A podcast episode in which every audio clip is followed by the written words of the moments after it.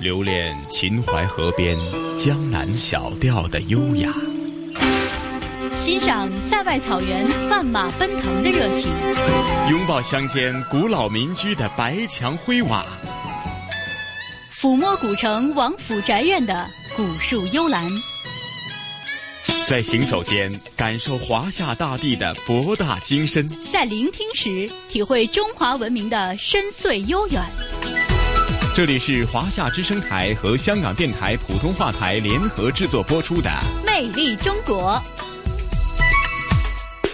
收音机前以及国际互联网上的听众朋友们，大家好！这里是来自于香港电台普通话台以及中央人民广播电台华夏之声为大家带来的《魅力中国》，我是华夏之声的主持人宋雪。听众朋友们，大家好，我是香港电台普通话台的晨曦，宋雪你好，嗯，西哥你好，又是一周了。是啊，上星期节目结束之前呢，咱们在感悟了很多青铜器的一些灿烂文明历史之后呢，也预告了这个星期咱们去到的是呃。内地东北省的一个地方哈，吉林省继续带大家是感受了很多不同的风土人情，甚至是一些呃地方的民俗风情，又或者是一些文明历史啊。嗯，的确是这样。我们这一次呢，要带大家去到的这个地方啊，叫做珲春。这个“珲”字呢，还是要跟大家介绍一下。这个“珲”字是一个王字旁一个军人的“军”，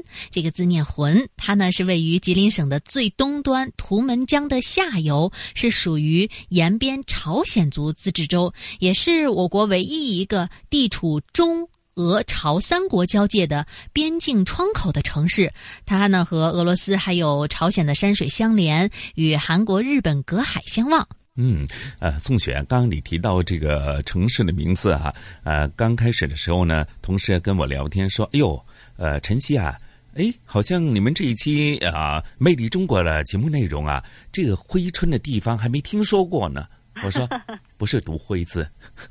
珲春，哈，刚刚呃宋雪就描述了这个非常独特的一个城市哈，它地处这个呃中俄朝三国交界的这个边境窗口城市。那么呃这个城市的确是甚有来头，甚至从地理位置已经是凸显了它是有与众不同的特色了吧。嗯，的确是这样的。呃，珲春呢，既是中国直接进入到日本海的唯一的一个通道，也是中国从水路到韩国东海岸、日本西海岸以及北美、北欧的最近的一点。可以说呢，以珲春为中心呢，周边分布着俄罗斯、呃、朝鲜等众多天然的不动港。呃，刚才西哥说到。珲春的这个地理位置啊，我给大家描述了一下。其实呢，呃，在珲春的这个地理位置的魅力呢，还有这样一个真实的写照，叫做“雁鸣闻三国，虎啸惊三江”。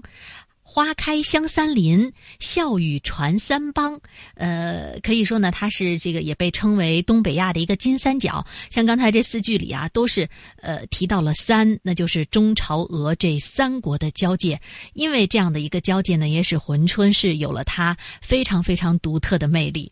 嗯，哎，宋雪啊，咱们就事不宜迟，呃，像晨曦以及很多听众朋友对这个珲春不太了解的话呢，马上就跟随着记者的声音导航，去感受一下这个拥有非常独特地理位置，甚至是优势，或者是独特人文风情的珲春，去走一走，看一看，好吗？好的。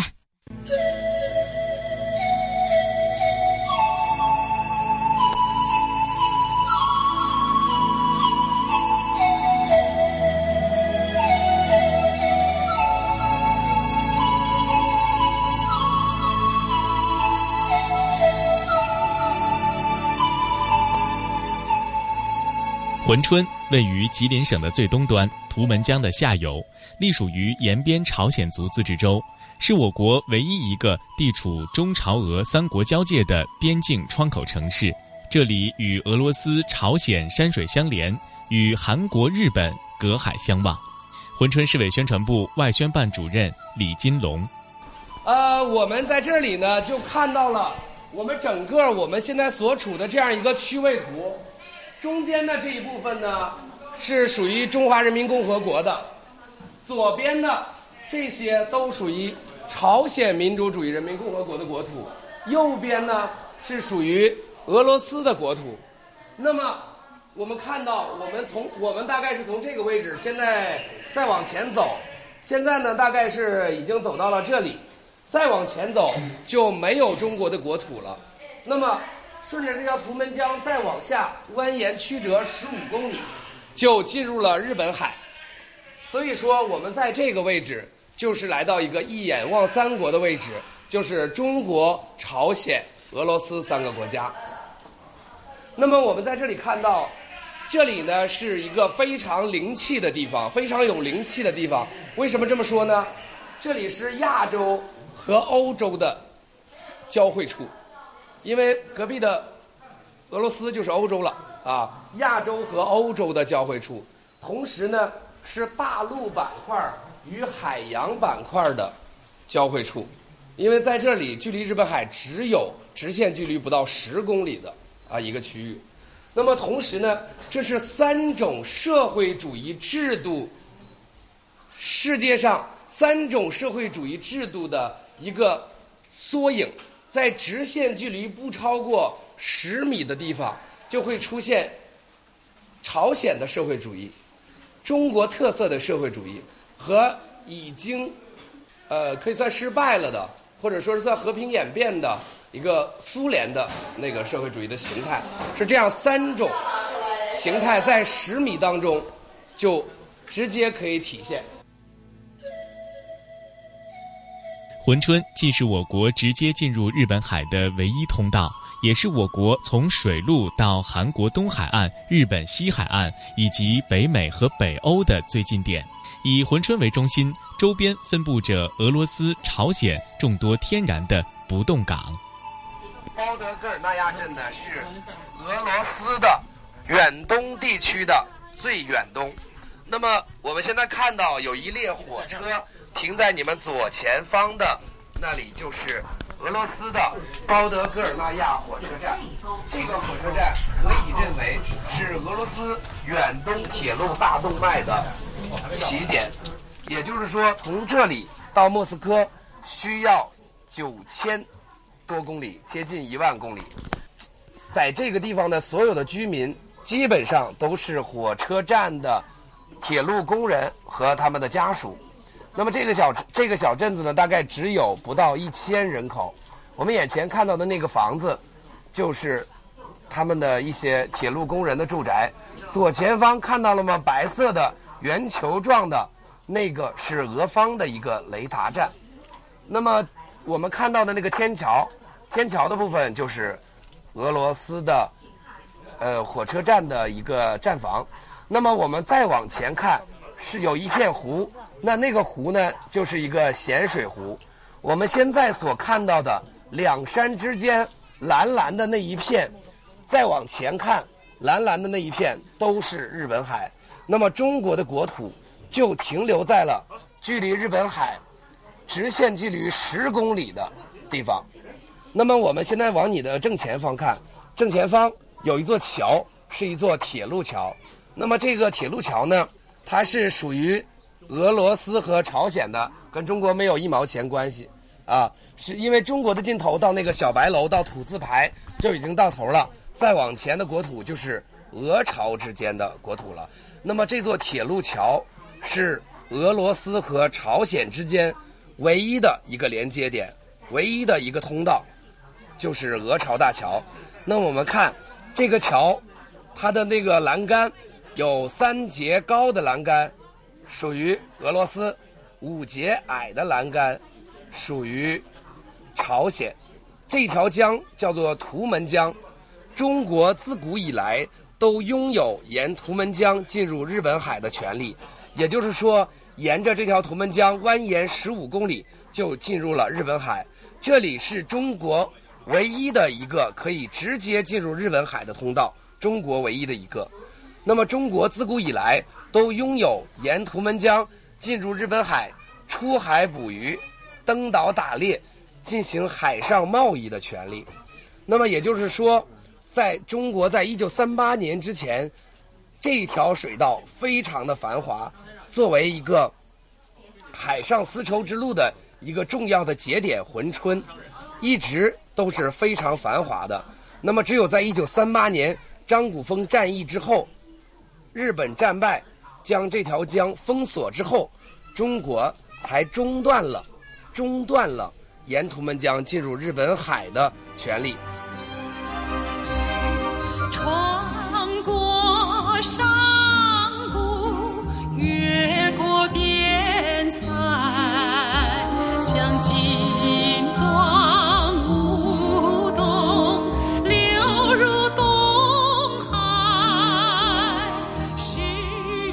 图们江发源于中朝边境长白山山脉的主峰东麓，江水由南向北，先后流经我国的合龙、龙井、图门和珲春四县市。此外，还有朝鲜的两江道、咸镜北道，俄罗斯的滨海边疆区的哈桑区，在俄朝边界处注入日本海。图们江本是我国的内河，在15世纪之前，图们江两岸由我国的少数民族女真族所领。明王朝成立之后，通过招抚女真族，在图们江两岸设置了地方行政机构。图们江南岸也一度成为了明朝的领地。李氏朝鲜通过绞杀驱赶了女真部落，不断向北扩张其领土。在15世纪中叶，沿图们江南岸设置了会宁、阜宁、中城、稳城、庆元和庆兴六个镇，这也标志着图们江开始成为中朝两国的界河。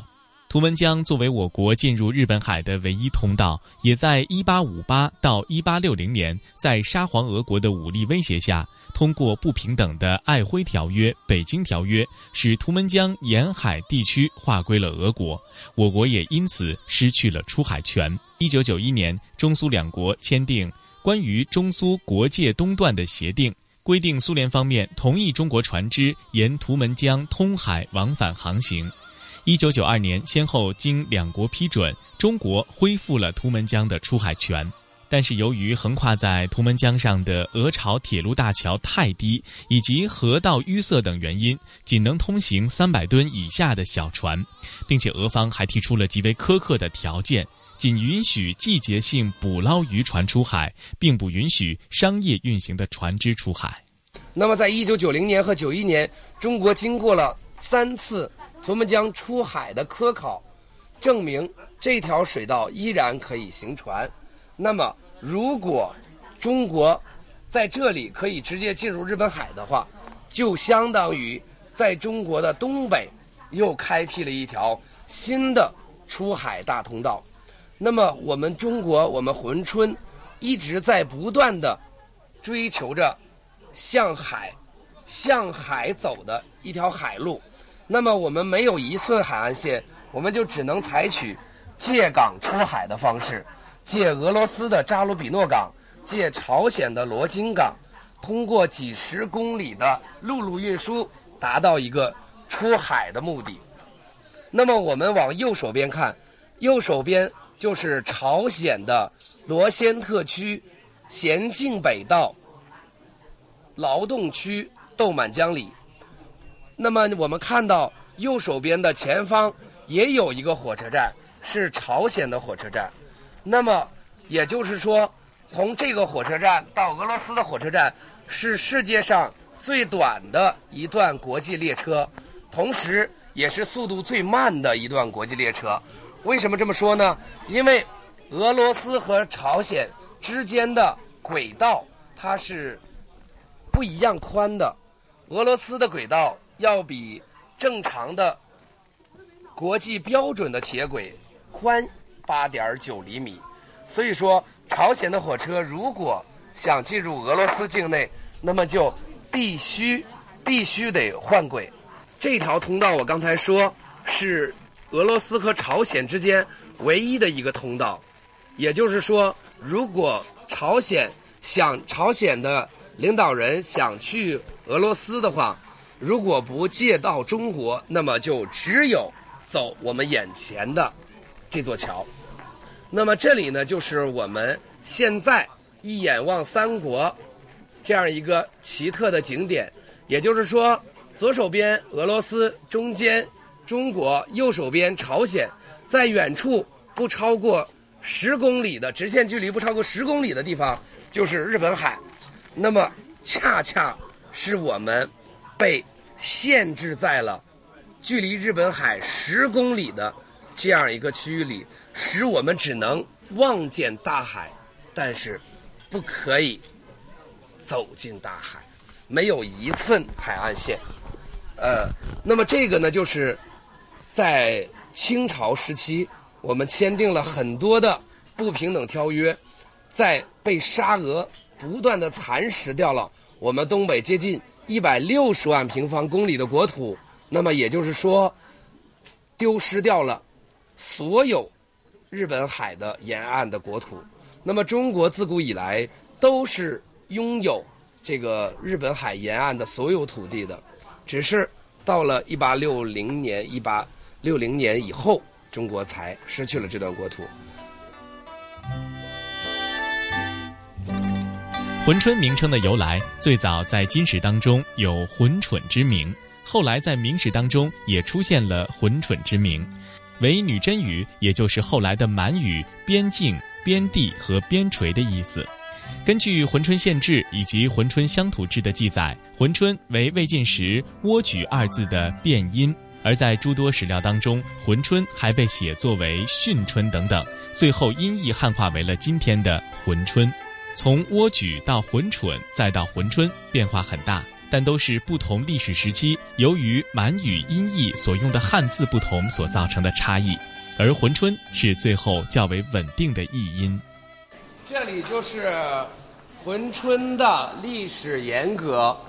浑春这两个字没有任何的意义，它是一个音译过来的一个音译的名字，是从满语、金语里边音译过来的。珲春的第一次非常繁华的时期，就是在唐朝的时期。当时亚洲有两个最大的国家，第一个是盛唐，第二个叫渤海国。那么珲春曾经作为渤海国的首都十年，所以这里曾经是非常非常繁华的一个大都市。那么在这里我们可以看到。如今，我们的中央政府在提出海上丝绸之路。我们所知道的都是福建、广东那里。那么，实际上，珲春历史以来都是作为海上丝绸之路的一个重要的节点。从日本和朝鲜半岛的很多货物都是从珲春上岸之后。才运往中国的内地。那我们看到，在每一个时期，我们珲春在中国的版图当中都会占有一个重要的位置。石刻“龙虎”二字为清末金石学家吴大成所书。清咸丰十年，也就是一八六零年，沙皇俄国通过不平等的《北京条约》，割占了中国乌苏里江的东约四十万平方公里的领土之后，又偷偷地转移了界碑，继续蚕食黑顶子等中国领土。光绪十二年，也就是一八八六年，清朝派督察院左副都御史会办北洋事宜的大臣吴大成与沙皇俄国政府进行勘界谈判。吴大成坚持爱国立场，据理力争，最终签订了中俄重勘珲春东界约以及中俄查勘两国交界道路例，改立和天立、土、萨、拉等十界碑以及边界记号，征回了黑顶子地方以及图们江的航行权，为阻止沙皇俄国继续入侵做出了贡献。龙虎二字就是这次谈判之前所撰写的。一九八零年，国家拨了专款，新建了一座具有清代风格的亭榭，以保护这块具有历史意义的石刻，使其流芳百世，激励子孙后代。那么，我们这个地方为什么叫龙虎阁？就源于这位钦差大臣、民族英雄，叫吴大成。吴大成，他在。作为钦差大臣来勘界的时候，与沙俄谈判据理力争，但是仍然还是没有得到日本海边的一寸国土，所以他就手书了“龙虎”两个字，就是取意珲春，取意中国龙盘虎踞，守住这块国土，龙腾虎跃，中华民族伟大复兴。那么这位吴大成，他有几个最重要的功绩。第一个，他创造了或者说他缔造了中国朝鲜族。中华民族的大家庭里，原来是没有朝鲜族的。那么我们所在的这个地方是清朝的龙兴之地，是封禁之地，没有人烟，没有生活，没有生活的人。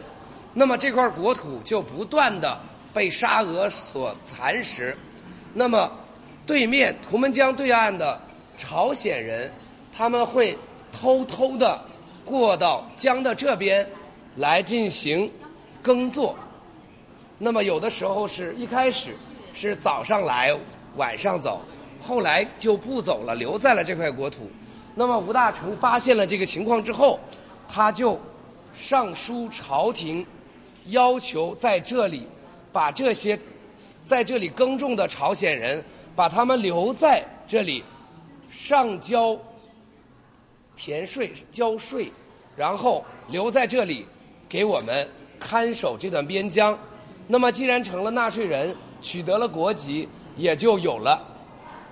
这样中国的一个民族，就是朝鲜族。同时呢，他冒死请求朝廷来开垦这块国土，因为两百多年这块国土是没有动过的，一直都在封禁的。那么认为这是大清的龙脉所在，开垦了之后，又在这里进行武装的编排，然后通过武装来保存、保住这一片国土。那么这里呢，就是它的这个武装的一些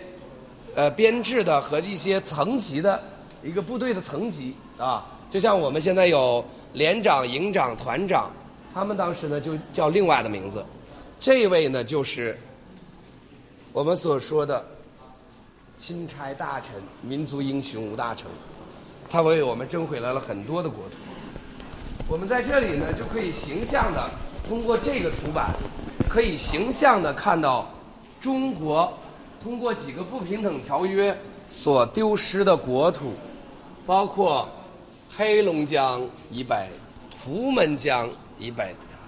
一直到我们珲春现在的这个位置，所有的日本海沿岸的国土全部失去，包括比台湾岛还要大几倍的库页岛，现在叫萨哈林。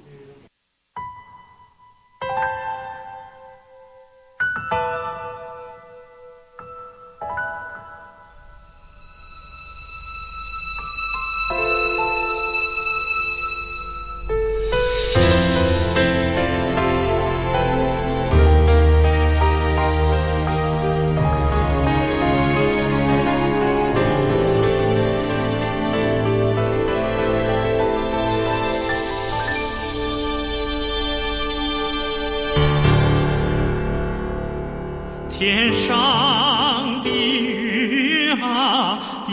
上的雪，白云在蓝天飘逸，银雪与山林相依。松涛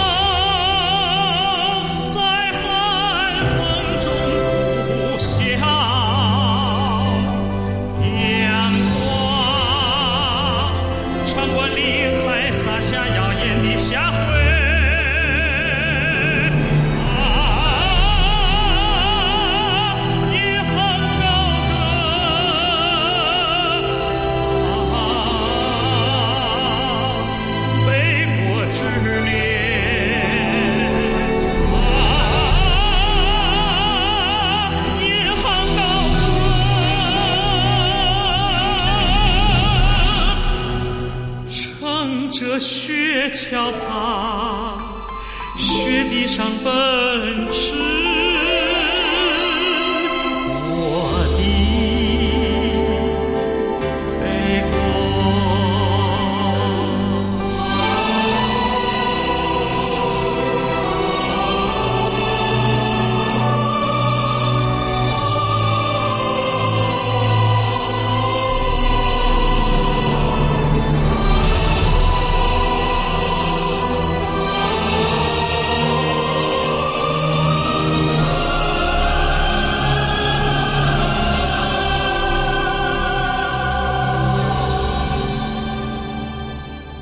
满天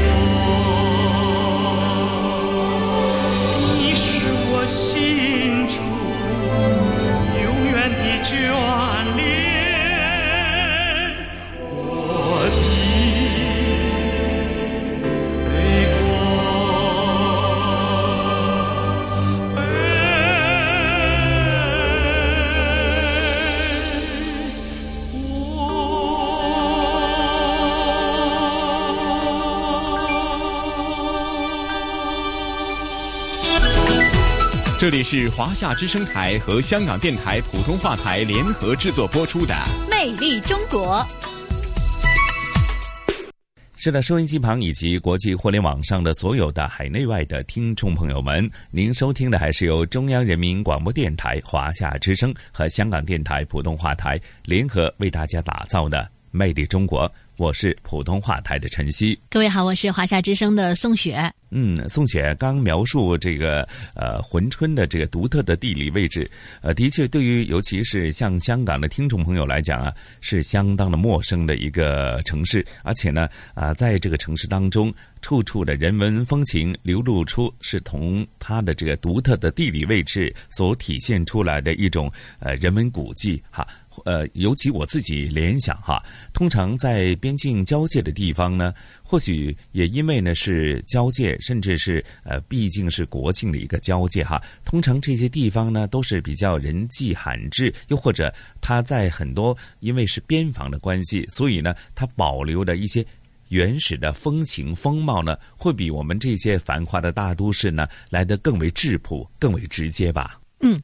西哥说的特别的对啊，所以珲春这个地方呢，有非常美的自然风光，也有很多很独特的人文古迹。呃，比如说呢，说到自然风光，那节目里说到哈、图们江国家森林公园，呃，这个呢也是一个国家级的森林公园，可以看到呢，在这个东北地区的。景致。另外呢，还有就是，呃，在珲春市呢，一共发现了历史遗迹啊，还有墓群啊、碑刻古建筑有八十多处啊，列为呃省级重点的就有七处。另外呢，其实，在珲春呢，我想可能对于很多的朋友来说，最感兴趣的就是它的这种边防所带来的一些特殊的呃感觉，比如说珲春八景当中，第一个排在第一位的就是东方第一哨，还有土字石碑。呃，另外像节目当中也介绍，像望海阁，呃，是一眼望三国的一个主体的建筑啊。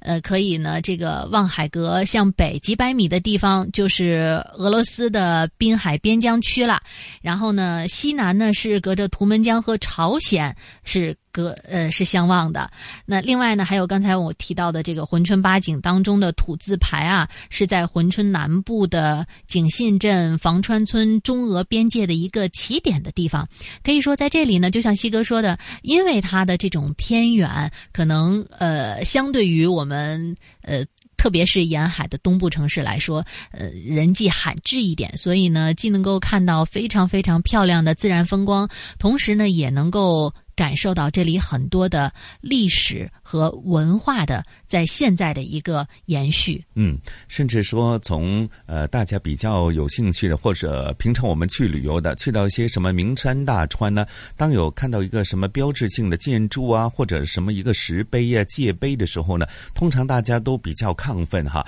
一定会去拍张照，呃，作为一个纪念，到此一游哈，是一个自己岁月痕迹的印证吧哈。那我相信珲春在朝鲜。还有呃，这个俄罗斯交界的地方，自然我相信有很多标志性的建筑物，体现出它这个非常独特的地理位置。我相信呢，呃，游客们去到那个地方，一定是呃异常的亢奋的。没错，呃，是别有一番意义的。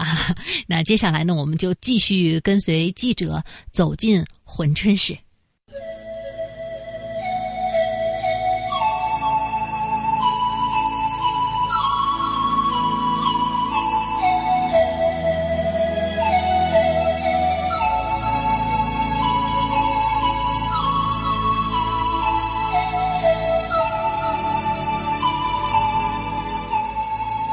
珲春位于吉林省的最东端，图们江的下游，隶属于延边朝鲜族自治州，是我国唯一一个地处中朝俄三国交界的边境窗口城市。这里与俄罗斯、朝鲜山水相连，与韩国、日本隔海相望。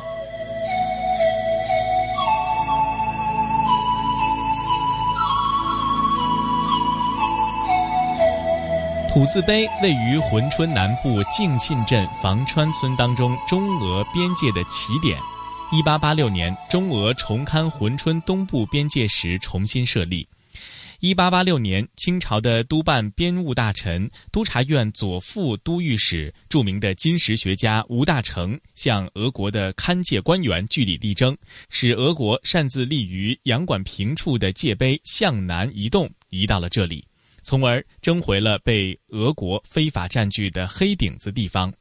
土字碑高一点四四米，宽零点五米，厚零点二二米，为花岗岩制。我侧正中竖向刻有“土字碑”三个大字，左侧则竖刻有“光绪十二年四月立”八个小字，额侧则刻有 “T” 字，是自乌苏里江口到图们江口设立的耶、义、喀、拉。纳、窝、帕、土等八个界碑之一。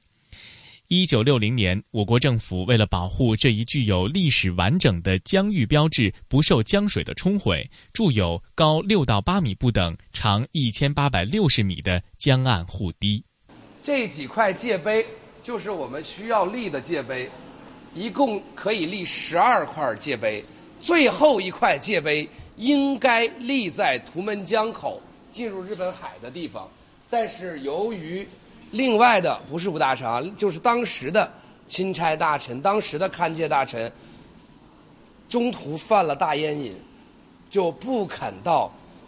那么远的地方，因为从北京从京都到这里需要一个半月，像你们从香港、澳门那么远的地方飞过来，也只需要几个小时。那时候。即使是从北京到这里都需要一个半小时，所以他就没有去立界碑。那么这个界碑，这个一共十二块，只立了八块，丢失了图们江口的那块界碑。那么这个土是什么意思呢？不是金木水火土，是俄文字母的发音，什么概念？我们立的界碑还用用还需要用人家的字母的发音去立中国的界碑。可可想而知，当年的清朝，这就是吴大成同沙俄的谈判代表进行谈谈判的这个现场的一个蜡像，这也是我们所所有的博物馆必须有的。那么，我们所有的界碑经常会被俄国偷偷的移动来蚕食我们的国土，所以吴大成又立了这样一个铜柱，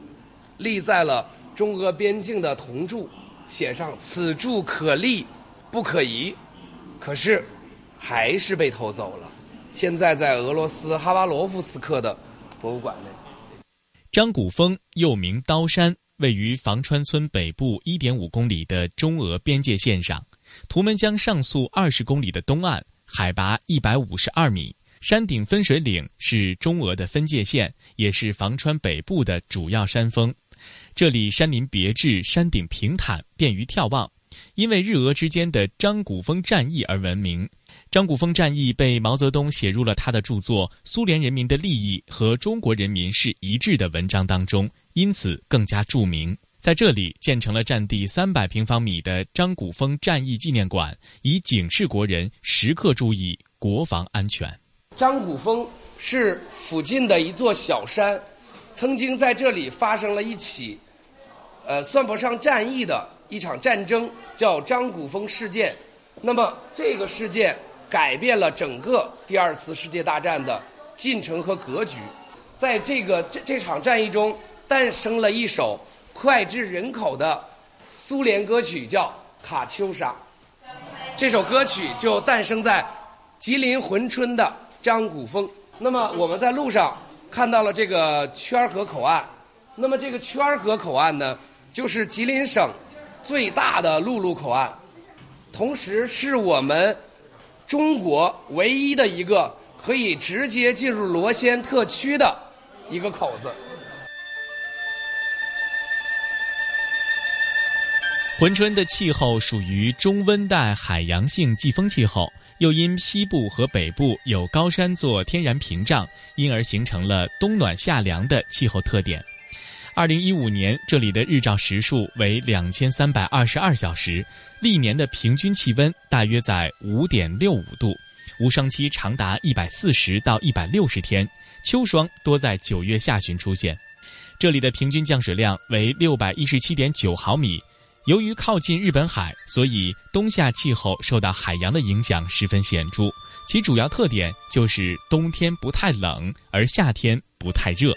这里八月份的平均气温仅为二十一点二度，是难得的盛夏避暑胜地。珲春市的地形呈现马蹄形，东部、南部和北部三面被群山环绕，这里的山地面积占到了珲春市的百分之八十以上。境内最高峰老爷岭海拔有一千四百七十七米，是内地第一缕曙光的首照地。而西侧呢是珲春河冲积平原，面积达到了六百多平方公里。这里也是珲春市人口和产业的中心。看到了很多的大雁，这里呢就是近我们珲春的一块保存非常好的湿地，因为候鸟它在迁徙的过程中，珲春是它的第一个登陆点，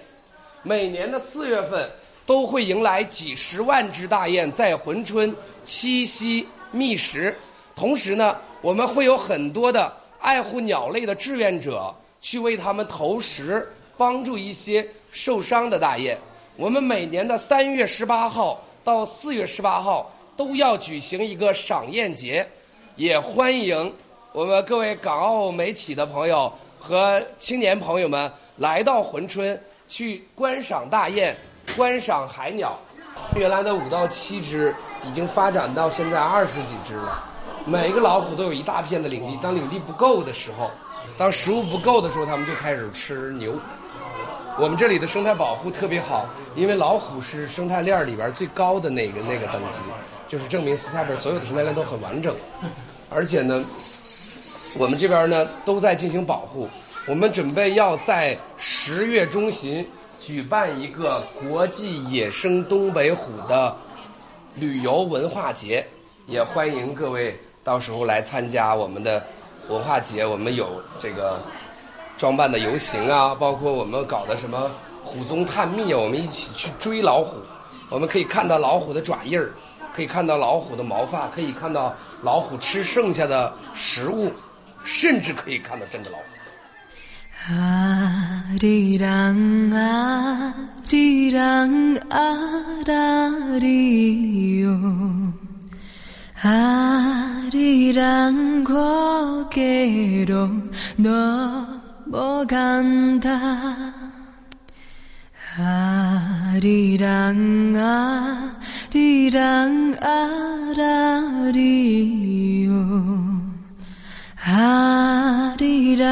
고개로 넘어간다. 나를 버리 가시는 님은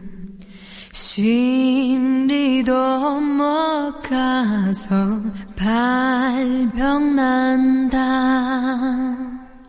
나를 버리고 가시는 님은 심리도 못 가서 발병난다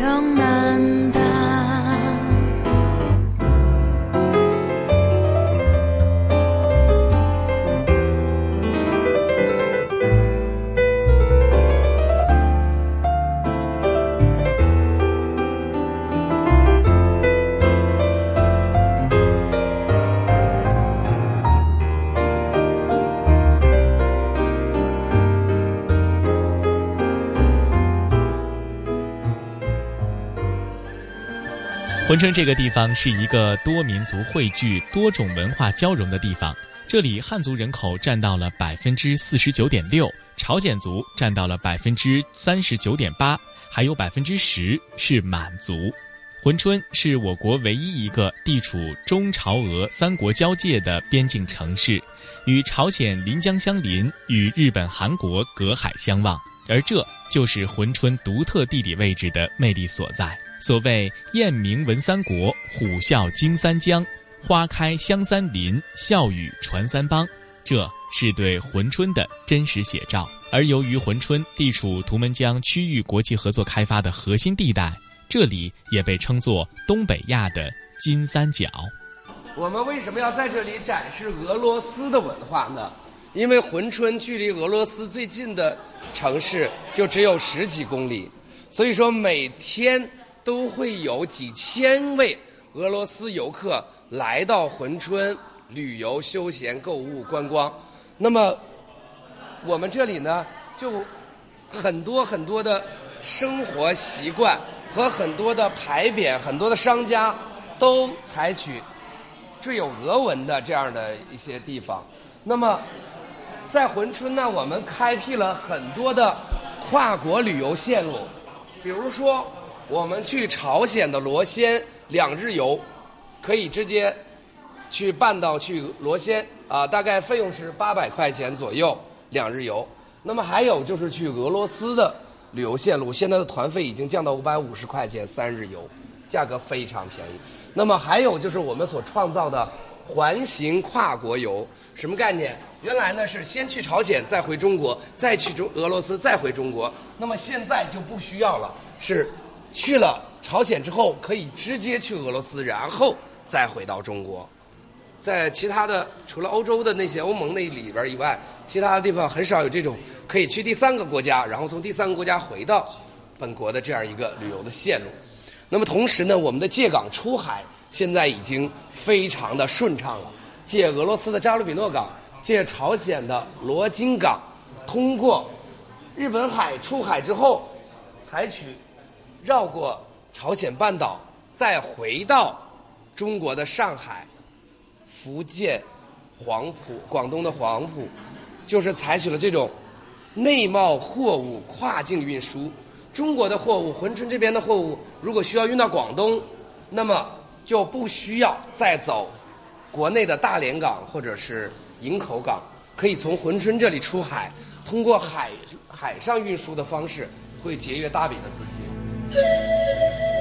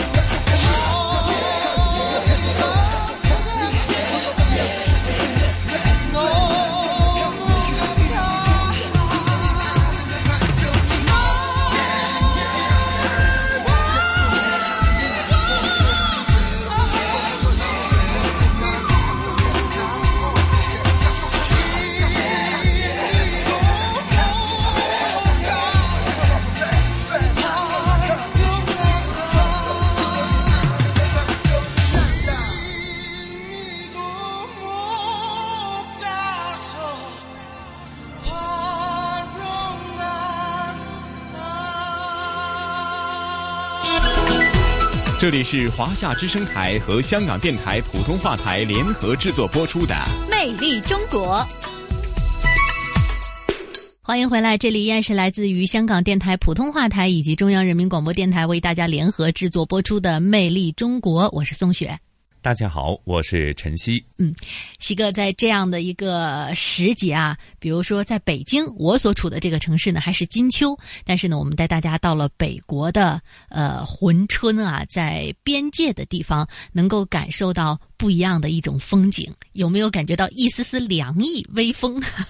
是啊，是啊，甚至可能对于很多我们香港的听众朋友来讲啊，平常呃比较难以接触的是一些北方的天气，甚至呢，有时候我们去到一些北方的呃城市啊或者旅游呢。呃，看到雪，或者真的是触碰到一些下雪的时候呢，已经是非常的高兴，甚至有些或许是很多体会，甚至是感动哈，一种莫名的感动都会油然而生。所以呢，聆听咱们刚刚的《魅力中国》呢，假如你去到啊这个。珲春哇，感受的是不同的人文风情，甚至呢是独特的地理环境所带出的种种的呃景观的话，我相信这种感动呢会更为强烈啊。嗯，的确是这样的。其实，在我们国家的这个非常长的边境线当中呢，有很多的口岸。我们之前的节目当中呢，也带大家去到过其中的一些。呃，那当然也还有很多是没有走到过的。希望在以后的《魅力中国》的节目当中呢，能够带大家呢，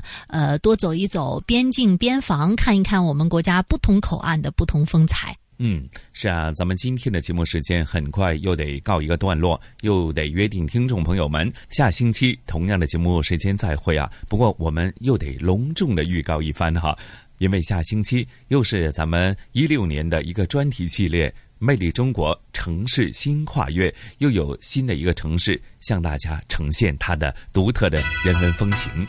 嗯，让我们一起期待吧。下一周《魅力中国》，不见不散，不见不散。